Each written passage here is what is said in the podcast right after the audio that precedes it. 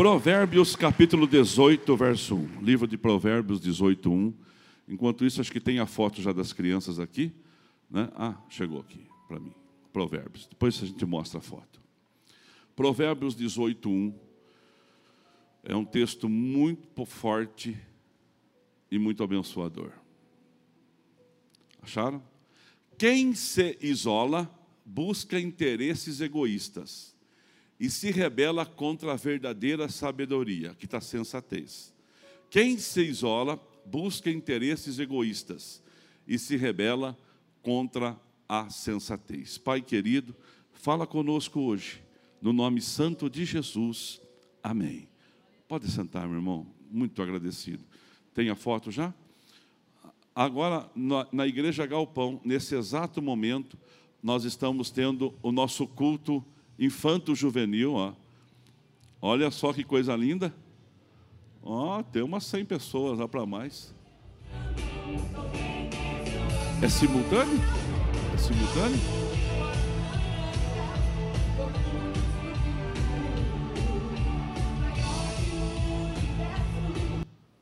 Coisa linda. Ah, Deus é bom, né, irmãos?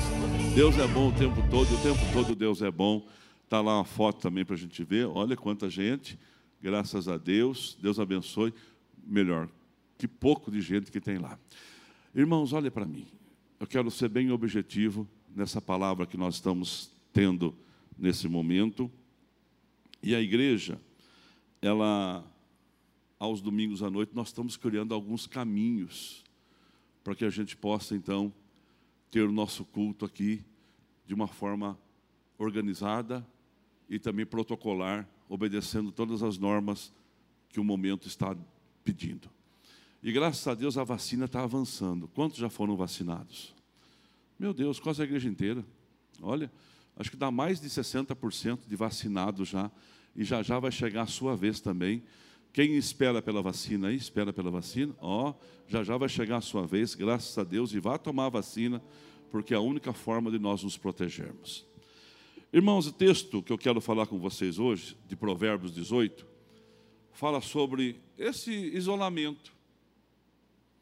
Mas a palavra que eu quero usar não é isolamento, Ana e Alexandre e toda a igreja que me ouve.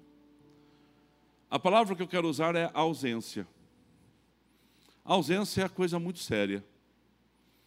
Nós estamos tendo muitas ausências nos dias de hoje. Essa semana bombardeou aí a rede social, todo mundo falando, dando ibope, pedindo para dar dislike, porque uma rede de lanches, ela fez uma propaganda, não é? Valorizando a sexualidade, o mês da sexualidade, que é o mês de junho. Não sei que inventa tanto mês, mas tudo bem. Estamos é, debaixo desse céu, a gente segue a regra, mas com obediência à palavra de Deus a gente não vai abrir mão da verdadeira sabedoria que é a palavra de Deus. E aí muita gente então fica brigando na internet, fica falando e dizendo coisas. Eu tenho uma posição quanto a isso. Eu tenho uma posição quanto a isso. A única força que o mundo capitalista obedece é a força do dinheiro. O mundo capitalista ele é movido pelo capital. Então, embora eu goste daquele lanche, eu me recuso a comer. Eu vou ficar uns dois anos sem entrar numa rede de lanches desta marca. E pronto, acabou. Ah, mas só o senhor vai mudar alguma coisa? Mas tenho certeza que muita gente pensa como eu aqui. E também vão deixar de consumir. E aí, se uns 300 deixarem de consumir, pode ser que sinta a diferença. Mas se a gente for brigar com todo mundo, irmãos, nós vamos ter que ser arrebatados. Mas já já nós vamos ser arrebatados. Jesus está voltando. Você pode dar um graças a Deus por isso? E, e essa vinda de Jesus ela é iminente. Ela está próxima. Está tão próxima, está tão próxima a vinda de Jesus, que todos os sinais se cumprem ou se cumpriram. E nós não podemos, nesse momento que antecede estes fatos, nos ausentarmos de algumas coisas. Primeira coisa que eu queria falar com os irmãos é a ausência da comunhão. A ausência da comunhão. A ausência no dicionário significa ação de se afastar, falta de algo ou alguma coisa. É o mesmo que escassez. Isolamento é o ato de separar o indivíduo. É um mecanismo típico de uma neurose excessiva.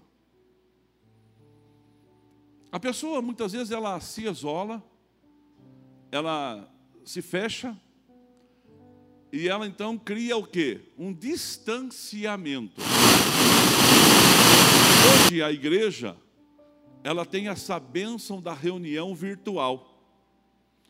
Então você que está virtualmente conectado conosco agora, você não está isolado, você está isolado socialmente, mas você está em comunhão com o corpo de Cristo. Tem um senhor chamado Hélio, um abraço, Hélio, que eu fiquei sabendo hoje pela filha Bruna, que ele não perde um, não é que ele não perde o culto, ele não perde uma atividade virtual da nossa igreja. Ele participa de todas, não quando, na hora, depois. Que coisa linda. Então é uma pessoa que não está presente, mas está presente. É uma pessoa que está virtualmente em comunhão conosco. E isso hoje, graças a Deus, é possível. E a gente vai criando esses caminhos. O que a gente não pode é se isolar e achar que o mundo está contra nós e achar que nós somos a última bolacha que existe dentro de um pacote de traquinas de morango. Se riu é porque gosta. E achar que a gente é a última Coca-Cola que existe no deserto. Não. Então a falta de comunhão, ela vai criar espaçamento. E meu amado irmão, não tem nada que fique espaçado que alguma coisa não entre no meio. Por que, que é importante o uso do fio dental na escovação dentária? Porque o fio dental, ele entra entre o espaçamento de um dente e o outro, impedindo que ali junte o tártaro. Ó, estou por dentro. Então é importante passar o fio dental para que na, naquele espaçamento de um dente e outro não tenha resíduo. Não tem um espaçamento. Vamos supor que aqui é você e aqui é o objetivo da comunhão. E a gente não está junto. Pode ser família, pode ser empresa, pode ser casamento, filho, qualquer coisa que você vai dando espaço, aquele espaço é preenchido. Tem empreendedores aqui. Se você não estiver presente se você não estiver olhando tudo que a sua empresa tem, alguém vai o fazer. Então cria o quê? Cria um preenchimento naquele espaço, naquela ausência. Muitos de nós estamos trocando relacionamentos de perto um do outro para relacionamentos frios. Só que aí vai fazer falta o aquecimento de uma reunião, de um momento junto. Eu estou pensando seriamente, e nós vamos começar a divulgar agora em, julho, uma reunião, um culto virtual e presencial chamado Em Memória. Sabe por quê? Porque os velórios ficaram muito frios.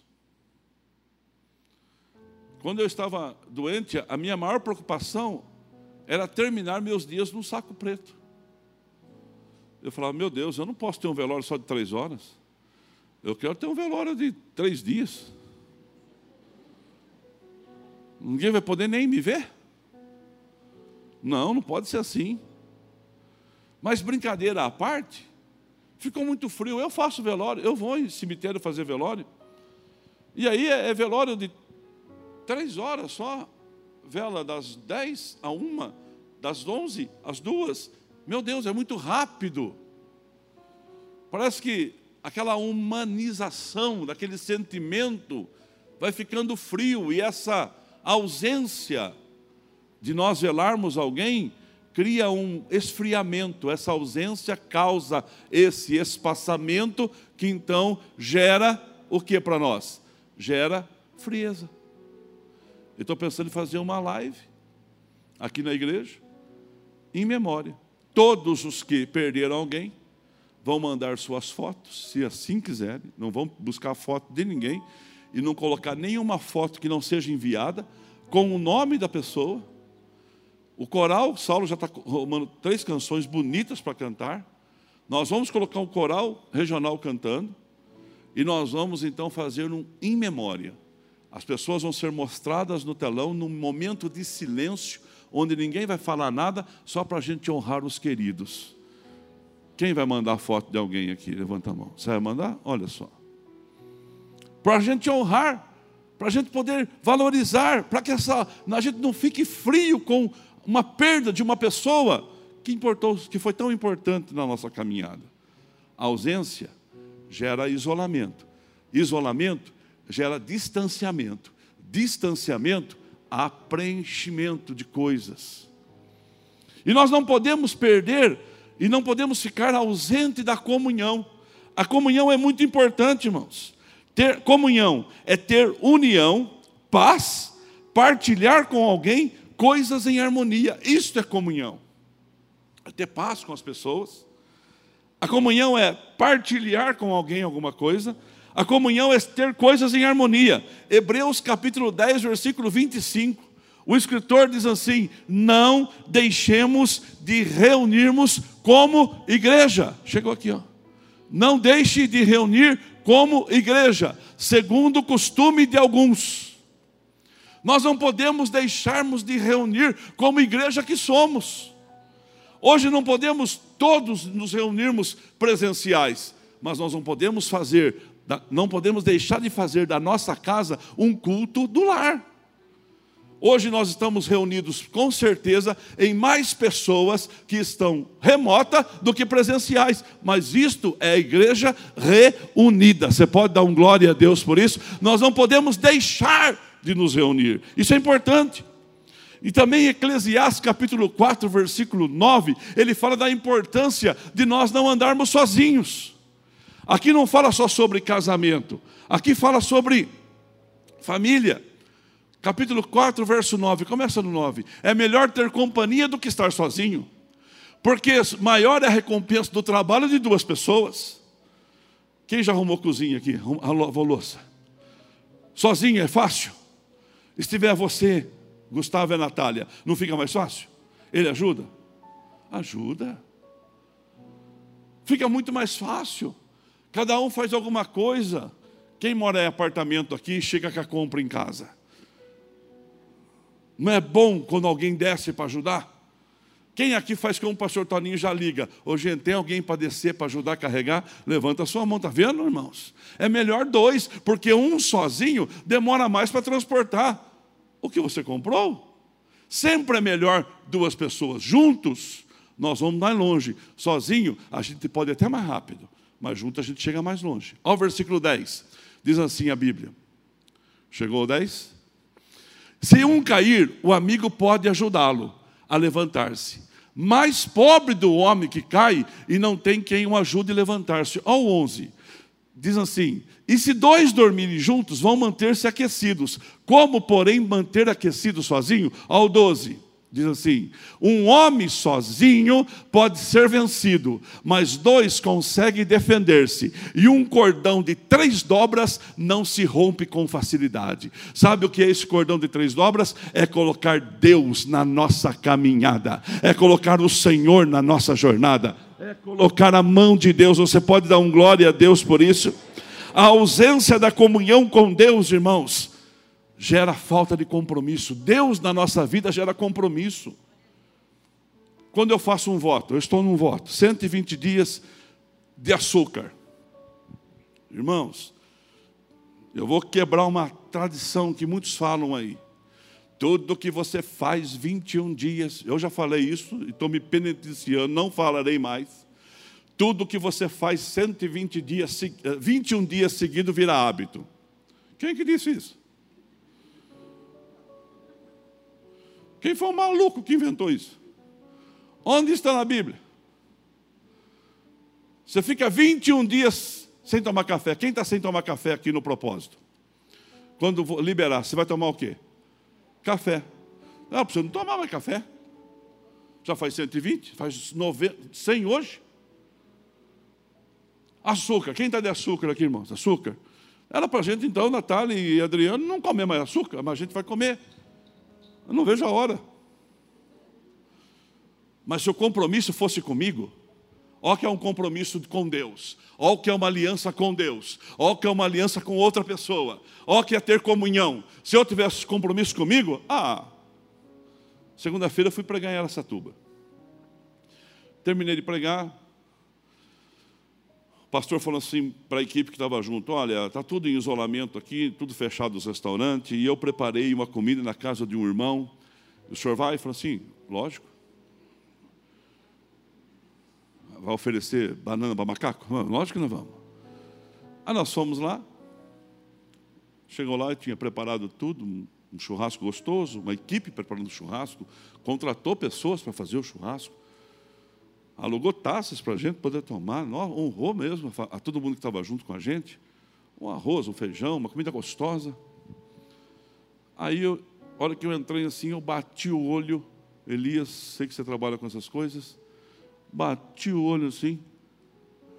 Uma mesa cheia de pudim, Johnny, de leite condensado, que a, o Satanás fez meus olhos ir lá e a calda escorria. E todo mundo sabe que eu gosto de pudim. Não sei quem esparramou isso. Aí eu só olhei e falei assim: Isso aqui não me pertence. Mas não foi difícil, porque o compromisso não é comigo, Felipe, é com Deus. Eu tenho um compromisso com Deus. Então, a minha comunhão com Deus impede que eu coma aquele pudim. E eu simplesmente não comi. Terminou todo mundo de comer, eu continuei comendo. A, a mocinha passou, com, serviu o pudim para todo mundo. Ela passou para mim e falou assim: O senhor ainda está terminando a parte salgada, o do Senhor está guardado. Mas eu fiquei tão feliz, falei assim, quem sabe ela fez uma gelatina sem açúcar? Quem sabe fizeram um doce de banana sem açúcar? Quando eu me levo de surpresa, ela chega como uma travessa, assim, irmãos, com um pedaço de pudim. Daqueles um de tirar o tatu do toco. E ela ainda fez o, o, favor de pegar a colher na calda e jogar em cima, assim, num prato branco. Ele ficou mais bonito ainda, a apresentação era linda. E colocou na minha frente. Os donos da casa estavam, na minha frente. Eu falei para o dono da casa assim: ela foi muito gentil, mas eu estou de voto. Eu estou com uma aliança com Deus, eu tenho uma comunhão com Deus de não comer esse pudim. Ele falou assim: Eu entendo isso. Aí eu levantei a mão e falei assim: Alguém aqui quer o pudim? Quem acha que eu precisei perguntar duas vezes, se levanta a mão. Mas na hora, Ricardo, alguém já pegou, já fez assim, e já comeu. Mas por que eu não quebrei o compromisso? Porque a comunhão, quando ela está estabelecida, ela tem um voto de comprometimento. Ó, eu tenho uma aliança aqui. Eu tenho um comprometimento com a pastora Lourdes. Independente de estar perto ou longe. Você tem a sua. Independente de perto ou longe, nós temos um comprometimento com a nossa família. E a gente não quebra o comprometimento por causa da nossa aliança com Deus e com a pessoa. Ah, se dependesse de mim, irmãos, eu tinha comido aquele pudim. Mas o meu comprometimento com Deus impede que eu faça isso. Então a comunhão é importante porque é dois que estão juntos no mesmo propósito. Porque porque a comunhão, não, não, nós não podemos perder a comunhão, porque é Deus que é a fonte de intervenção. Tem gente que se revolta com a vida, ele briga com Deus. Eu já sei que você conhece gente assim. Brigou com Deus, brigou com quem manda, irmão. Vai brigar com o patrão. Manda quem pode, obedece quem tem juízo.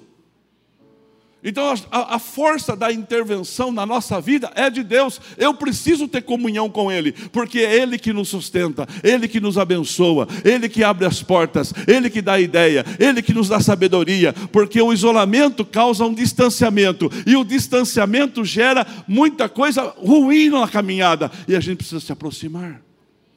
Outra ausência que eu quero falar com você hoje é a ausência da fé. Como que a ausência da fé, ela permite que nós passamos por preocupações e medo. Aconteceu um fato, eu vinha, fui pregar em Bauru também essa semana, vinha voltando de Bauru de madrugada. Não era muita madrugada ainda, era meia-noite e meia, já madrugada, né? Vinha voltando, o telefone de um dos pastores que estava comigo tocou, era a filha dele. Isso eu achei muito louvável da parte da menina. E depois eu ia conversar até com o pastor, acabou passando a conversa, não deu tempo. Mas por que, que ela ligou? Porque ela mora perto de uma rodovia. E a rodovia que ela mora perto, o seu pai ia passar por ela. E ela escutou o barulho de uma sirene de ambulância, Johnny. Você imagina quantas vezes que você já passou com a sirene da ambulância ligada e a pessoa que escutou aquilo pensou que alguma coisa de ruim tinha acontecido na casa dela. Às vezes a gente não pensa isso. Mas tem muitos aqui, não precisa levantar a mão, quando você escuta um barulho, você pensa assim, será que é alguém que eu conheço? Será que é da minha família? E a menina liga então para o seu pai perguntando: Está tudo bem, pai? O pai falou assim: Está tudo bem, estou aqui com os pastores, estamos voltando, estamos, acabamos de jantar, estamos na caminhada de volta para casa. Mas por que, filha? Não, é porque passou um barulho de ambulância aqui na estrada e eu fiquei preocupada com o pai. Olha só. Isso é preocupação, sim ou não? Isso é preocupação. E a atitude da menina é a mesma atitude de mim e sua muitas vezes. A mesma atitude dos discípulos que estavam dentro do barquinho numa tempestade e Jesus vem chegando e depois entra no barco e fala: Vocês têm pouca fé. Porque a ausência da fé gera o quê? Preocupação. E a preocupação gera o quê? Medo, Ronaldo. E muitas vezes nós ficamos amedrontados. E é muito fácil apontar o dedo quando pessoas estão amedrontadas, com medo. Mas quantas vezes nós já vivemos situações assim? Quantas vezes, irmão? Já contei aqui muitas vezes, se eu não me engano, aqui não muito, mas por aí contei muitas vezes. Nós estávamos construindo em Peúna. E aí eu comprava a carretinha de areia do seu Abdala. E o Abdala era muito bravo. Ele tinha um trator. E ele buscava areia lá no porto e trazia. E eu só podia comprar de dois metros de areia. Então terminava aqueles dois metros de areia, Gilmar eu comprava outros metros de areia. César, você é construtor. E dois metros de areia numa obra, não dá para nada. Só como a gente trabalhava só de domingo, no mutirão, dava para três, quatro domingos. Só que o seu Alfredinho, ele, ele era meio ignorante, sabe? Eu posso falar que ele já morreu. Mas eu gostava muito dele. E ele gostava muito de mim. Só que ele não gostava de quem não pagava, ele ficava louco da vida. E eu comprei dois metros de areia. Irmãos, meu Deus do céu, como que a nossa fé é testada na aprovação. Hoje, comprar dois metros de areia para essa igreja aqui é a mesma coisa de comprar, de pegar um troco de uma bala chita que você pega na, farma, na, na padaria. Não é difícil, porque você está aqui. Deus levantou você para me ajudar. E eu tenho certeza, se eu precisar agora, falar assim, eu preciso comprar dois metros de areia e eu não tiver dinheiro, eu tenho certeza, ó, deixa eu até fechar o olho. Quantas mãos se levantaria para pagar os dois metros de areia? Custa, olha, tá vendo? Mas lá não tinha, porque nós ninguém tinha. Não é que o povo não tinha, não tinha uh, vontade de ajudar. O povo não tinha como ajudar. E o pastor deles também não tinha visão. E era eu o pastor deles. Eu e a Lourdes, a Marcela e a Bruna. O pastor deles também não tinha, estava com a sua fé sendo testada na caminhada. Ele estava também no processo de aprendizado. E aí eu comprei dois metros de areia. E ele me deu 30 dias para pagar. Dois metros de areia custa aí 120 reais? 240? Está 120? Mas lá buscava direto do porto, não tinha atravessador. Vamos colocar 200 reais. Vai, 200 reais que não é pouco dinheiro, mas para mim era uma eternidade de dinheiro. E eu não tinha condição de pagar. E tinha chegado os 30 dias. E o Alfredinho era pesado na cobrança, irmão. E eu precisando comprar areia para continuar o assentamento dos tijolos daquela igreja que está levantada lá. E não tinha dinheiro para pagar o que tinha comprado. E cidade pequena, irmão, é uma rua que sobe, uma que desce. Você encontrava o Alfredinho em todo lugar, então eu estava fugindo do Alfredinho Abdala. Já fazia três dias que tinha vencido a, a, a, fatura. E eu fugindo. E o Alfredinho não me procurou. Aquele tempo não tinha celular, não tinha telefone, só tinha telefone. Até alugava telefone naquela época.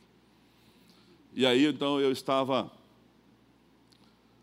no lugar e fui abastecer. Quando estou abastecendo no posto, só tinha um posto na cidade também. Quem que chega para abastecer o trator? E para o trator em frente à Brasília que eu tinha. Minha Brasília amarela estava de portas abertas. E eu parei assim, ele parou falou assim: agora deu ruim. E o Fredinho no trator, que ele, ele era grandão, brancão, com a mão aberta assim, falava alto. E eu prestando atenção no que o Fredinho estava falando, eu estava ali olhando aquilo.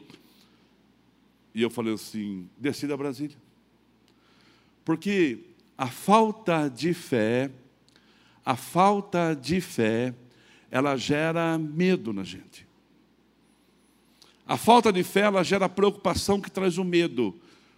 Mas eu Desde aquela época, eu nunca fui medroso. Eu falei, agora tem que enfrentar. Não tem outro jeito. Tem que enfrentar, vai fugir para quê? Está chorando por quê? Se você tem um Deus. E eu desci da Brasília e fui lá e falei assim: Ó, oh, seu Alfredo.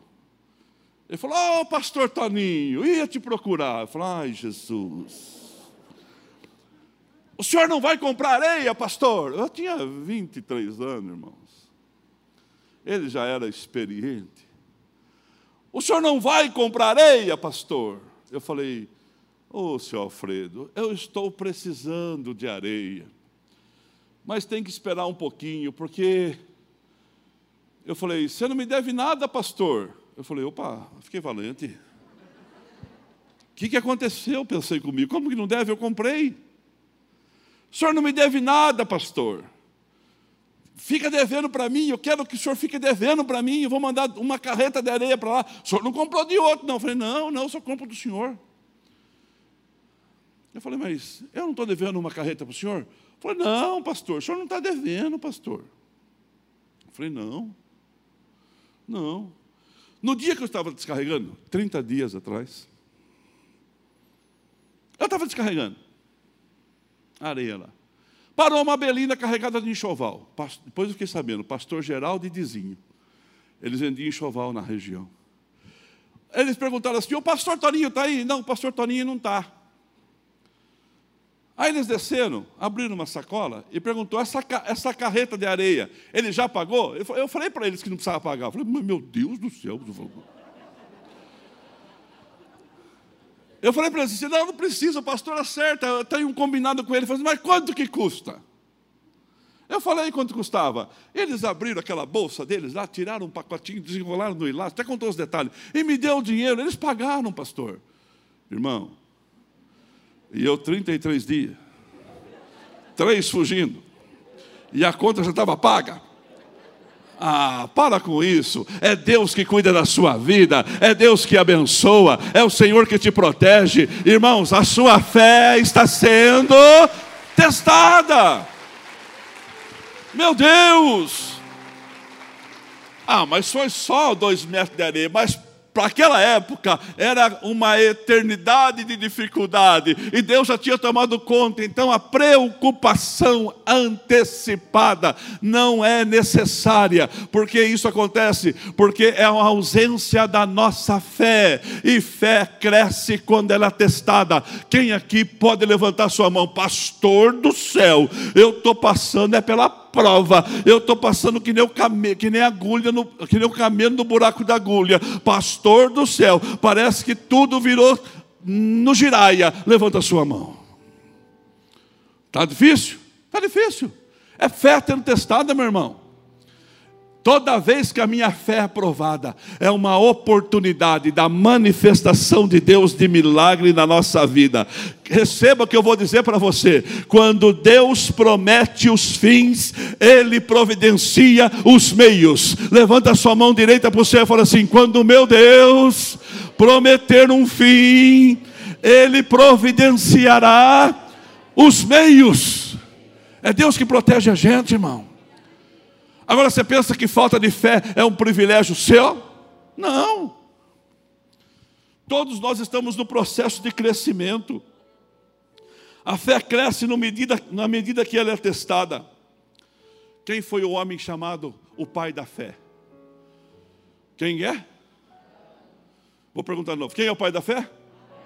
Será que Abraão foi sempre crente daquele jeito? Foi nada. Será que eu fui sempre crente do jeito que eu estou hoje? Será que você é sempre crente do jeito que está hoje? Que nada, a gente já teve nossos altos e baixos de fé. Já se preocupamos demais. Já. Olha bem para mim. O homem que todo judeu considera pai na fé por causa de Isaac. O homem que todo muçulmano considera pai na fé por causa de Ismael. O homem que todo católico considera pai na fé é Abraão. O homem que todo crente debaixo desse céu pode ser presbiteriano, batista, quadrangular, Assembleia de Deus, metodista, igreja de comunidade, todos consideram Abraão como pai da fé, porque de fato ele é o pai da fé. Gênesis 12, verso 1, Deus fala assim: Abraão, sai do meio da tua parentela, vai para uma terra que eu vou te mostrar, eu quero que você seja uma bênção. Eu vou dar uma terra para você. Eu vou ser com você, está aí, ó. o versículo está aqui. Versículo 2: Abraão então obedece à ordem de Deus, e ele: Farei de você um grande povo, abençoarei você, tornarei famoso o seu nome e você será uma bênção. Deus cumpriu tudo isso na vida de Abraão? Cumpriu.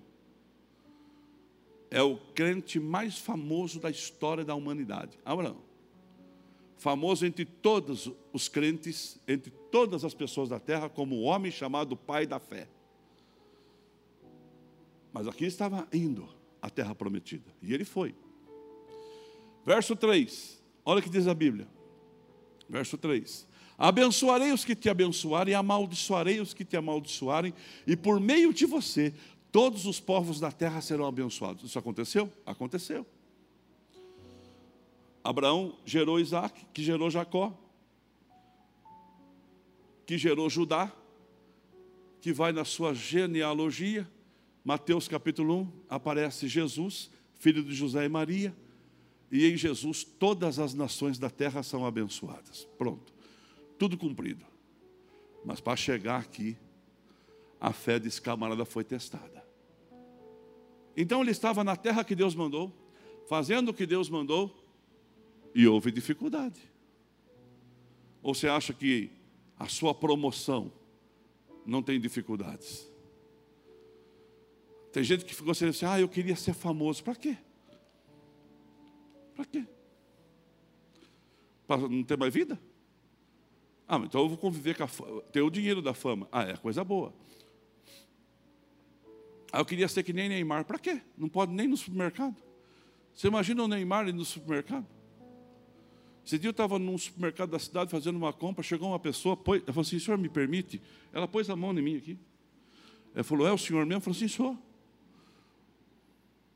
O senhor também faz compra? Eu falei, não, lá em casa também a gente come, tudo normal, lá em casa tudo é igual. O senhor também faz compra? Lógico. Não, é o senhor mesmo? Eu falei, é, sou eu, sou eu. Sou eu. toda vez acontece, sábado agora aconteceu, eu estava no supermercado de novo, uma pessoa falou assim, nossa, da região, tanto que a gente quer chegar perto do pastor Toninho, é quase que impossível. Eu falei, meu Deus. E agora estou aqui na fila da quitanda com o pastor. Falei, ah, tá vendo? Vamos conversar. Aproveita, vamos bater papo. Então, irmão, estou falando do pastor Toninho. Agora imagina uma pessoa famosa aí. Famosa. Não é? Então, Deus fez de Abraão tudo o que ele prometeu. Cumpriu tudo o que ele prometeu na vida de Abraão.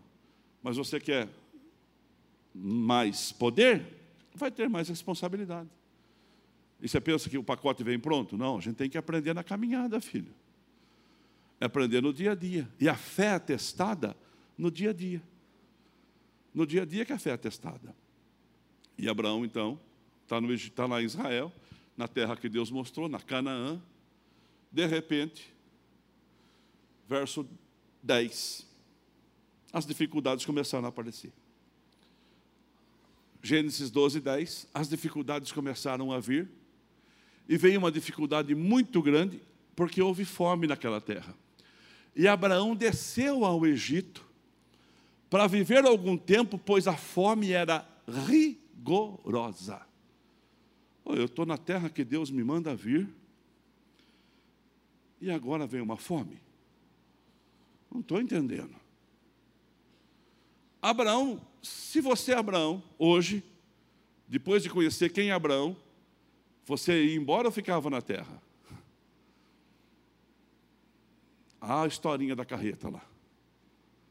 Ó Deus cuidando de você. Mas Abraão ainda estava em processo, como muitas vezes nós hoje estamos no processo. E a gente aprende com o que foi escrito. Abraão falou assim: Ah, não vou esperar para ver, não, eu vou sair daqui, vamos tudo morrer de fome. Ah, vamos descer para o Egito. Egito na Bíblia é mundo. Abraão foi para o Egito, ao verso 12, 11. Abraão vai para o Egito. Quando estava chegando ao Egito, disse a Sarai, é Sarai ainda, não é a princesa, a mãe de filhos. Todos estão no processo. Sua mulher, bem sei que você é muito bonita. Ele não tinha chegado no Egito ainda. Olha o verso 12. Diz assim a Bíblia: quando os egípcios a virem, dirão: Esta é a mulher dele? Eles vão me matar por causa da sua beleza e vão ficar com você. Olha o verso 13, diz assim a Bíblia: Olha só. Diga que é minha irmã, para que me tratem bem por amor a você e a minha vida seja poupada por sua causa. Irmão, se você, a Sara, está indo com o seu marido para se livrar da fome, no caminho ele fala assim: ó, não vai dar. Eles vão me matar por causa de você. Você é muito gata, mulher. Você é bonitona. E agora, o que vai acontecer? Eu vou morrer. Então, Sara, fala que você é minha irmã. E assim eles vão me dar presentes por causa de você e vão poupar a minha vida. Vamos, vamos pensar um pouquinho, um segundinho mal de Abraão. Egoísta, sim ou não? Mas vamos pensar que não foi isso que ele pensou. Esse não foi o plano de Abraão. Irmãos, para de querer dar ideia para Deus como ele tem que abençoar você. Tem gente que ora, irmãos, ele ora dando ideia para Deus. Se o senhor for para cá, se o senhor for para lá, se o senhor jogar um raio ali, ó, aquele raio não precisa fulminar, só deixa tostadinho. Ou se o senhor fizer aquilo, aquilo lá, senhor, não dê ideia, deixa Deus trabalhar. Deus é autossuficiente no seu trabalho, você pode dar um glória a Deus por isso. O Deus que mostra o fim, ele também mostra os meios. Dá um aleluia por isso, irmãos. Para Deus, os meios não justificam os fins, não, irmãos. Deus ele tem o seu caminho certo. Oh, Deus tem a sua forma de agir e ele age com propriedade. Quem crê, dá um graças a Deus aonde você está.